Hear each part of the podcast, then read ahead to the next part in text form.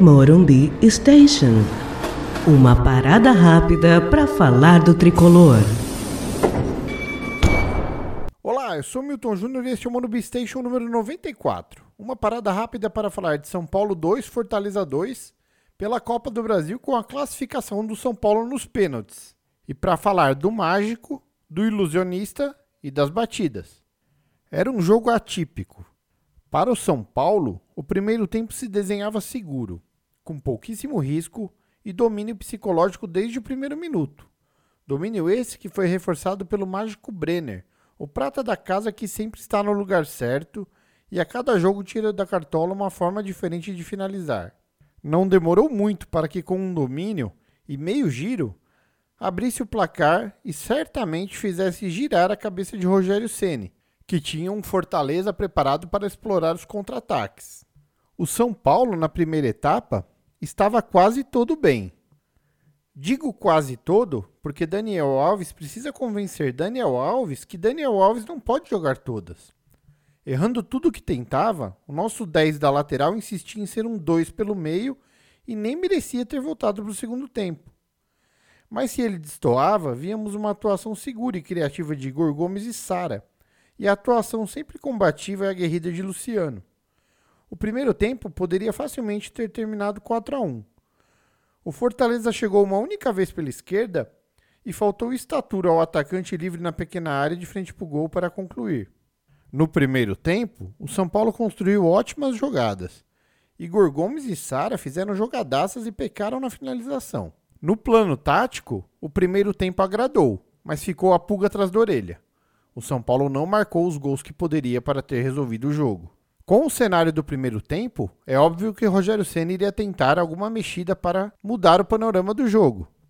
E nesse sentido, se Brenner, o mágico, é simples, eficaz encanta pela solução direta que leva à felicidade, e faz parecer que fazer a mágica não tem segredo, o mesmo não se pode falar de um ilusionista. O ilusionista é quase sempre uma figura dúbia, que até quer encantar, mas tenta fazer isso ludibriando teus sentidos. Ocultando o que se deseja ver, não raro mostra algo que não necessariamente te tira um sorriso. E, sinto dizer, o nosso ilusionista nada fez no intervalo. Enquanto o Rogério Ceni já no intervalo mexia no time para buscar o empate, o nosso dicotômico ilusionista deixava estar. O resultado? Um segundo tempo completamente inverso do primeiro.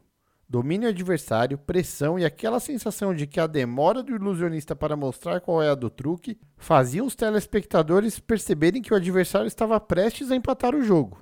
E se até então não empatou, é porque Thiago Volpe foi decisivo demais. O jogo estava perigoso, tenso, mas eis que Brenner, nosso mágico, tirou outro coelho, ou melhor, finalização genialmente simples e eficaz da cartola, e marcou o segundo gol.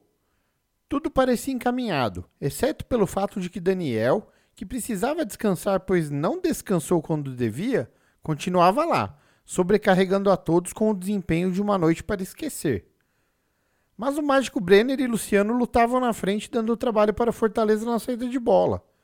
Gabriel Sara, fazendo uma partidaça, comandava as ações do meio-campo como um veterano e Igor correspondia, oferecendo opção de passe e se movimentando bem. Mas eis aí que o jovem Diego, que vinha fazendo uma boa partida, cometeu um erro fatal e deu a bola de presente para a Fortaleza contra-atacar e chegar ao primeiro gol. E infelizmente, assim foi. Eis então que nosso ilusionista resolveu entrar em cena. Lembra dele? Pois é, nunca confie em um. Resolveu se mexer para encerrar seu número e olha, foi o número 2. Sacou do time Luciano, Igor e Gabriel Sara e simplesmente chamou o Fortaleza para cima, faltando pouco mais de 10 minutos para o final. Foram as piores substituições da história do São Paulo Futebol Clube, sem sombra de dúvidas. O Fortaleza martelou, martelou e a dois minutos do final empatou um jogo que para o São Paulo parecia ganho. Não houve quem reprovasse o número bizarro do ilusionista, que com sua intervenção tirou o sorriso sincero da boca de 20 milhões de incrédulos torcedores que veriam pênaltis. E a essa altura, o mágico já tinha feito a parte dele, e o ilusionista havia colocado ele para fora da festa. E ao ilusionista, que tinha feito o número mais sem graça visto na história, Só restava, nos pênaltis, torcer, exatamente como nós.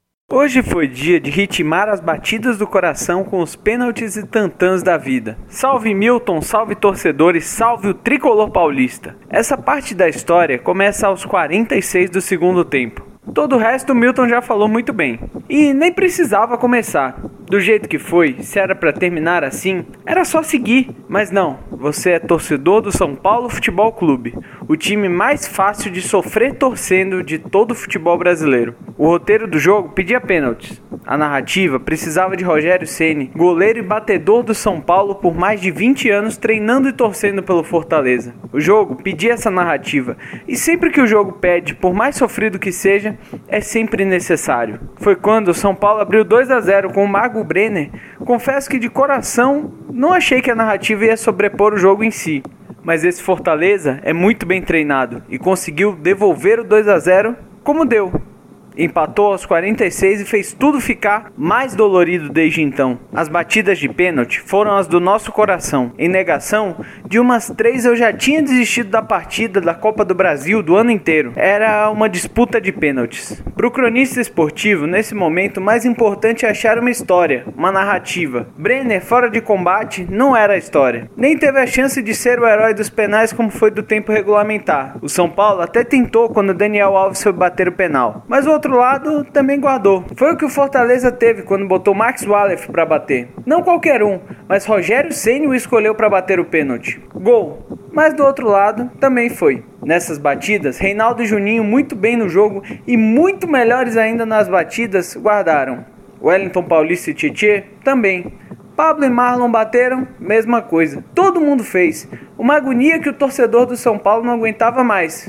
Bueno, ok. Volpe também tentou contar uma história bonita como o goleiro que bate pênalti bem no Morumbi contra um Rogério Ceni do outro lado. Mas não vai ser essa a manchete dos jornais de amanhã. Bruno Alves, zagueiro injustiçado recentemente chamado do banco para melhorar a força defensiva do time, também não. Arboleda, o xerifão que vem do banco para mostrar que é frio e confiável, também não. Por outro lado, a lei do ex de Oswaldo e a síndrome do zagueiro batedor também não funcionaram para Paulão e Roger Carvalho. Nenhuma narrativa se confirmava. E as batidas continuavam. O menino da base também não foi quem resolveu. Diego Costa bateu bem, mas o outro lado também guardou. E que bom, porque bateu com personalidade e não virou herói da noite pro dia. Deixou para isso acontecer na hora certa. O coração seguia batendo no ritmo das batidas. Foram nove certas do time adversário, que são muito. Foram nove certas do nosso time, que são poucas. Nada tranquilizava. Se fazia daqui, tinha que pegar de lá. Volpe, no meio do gol, dava nos nervos. Até que a história apareceu. Gabriel perdeu o pênalti no Morumbi. Volpe foi bem e pegou. Do outro lado, com cheiro de homenagem, Léo Pelé foi o herói. Um nome que homenageia o maior da história bateu um pênalti digno de craque. Alto, forte, como nenhum décimo batedor costuma bater. Bateu melhor que muitos dos anteriores, inclusive. Não dá para explicar. E nem espere que o cronista esportivo vá fazer isso. Eu estava em dúvida da minha história e encontrei. Pelé fez 80 anos com seu sósia de menos qualidade lateral esquerdo, sendo decisivo e mostrando a força simples de um nome que nem vestiu essa camisa, mas que por si só aumenta o tamanho dela. Léo, com uma bela história, encontra um daqueles finais felizes que o futebol reserva pra gente boa que se esforça muito. Não é o único e torcemos para não ser o último, mas é justo para um cara que sempre foi mais criticado do que merecia. Do meu lado, só tenho a dizer que Sara foi competitivo, Gomes foi melhor do que estava, Diniz foi mal,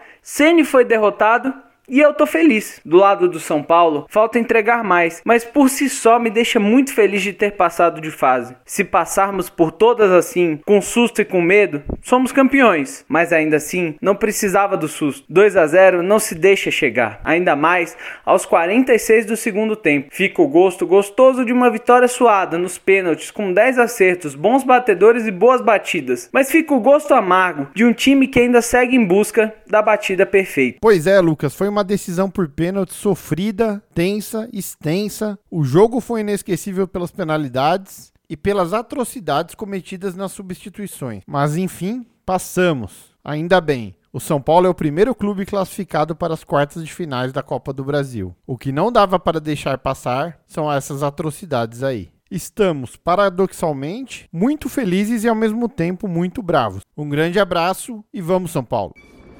Você ouviu? Morumbi Station.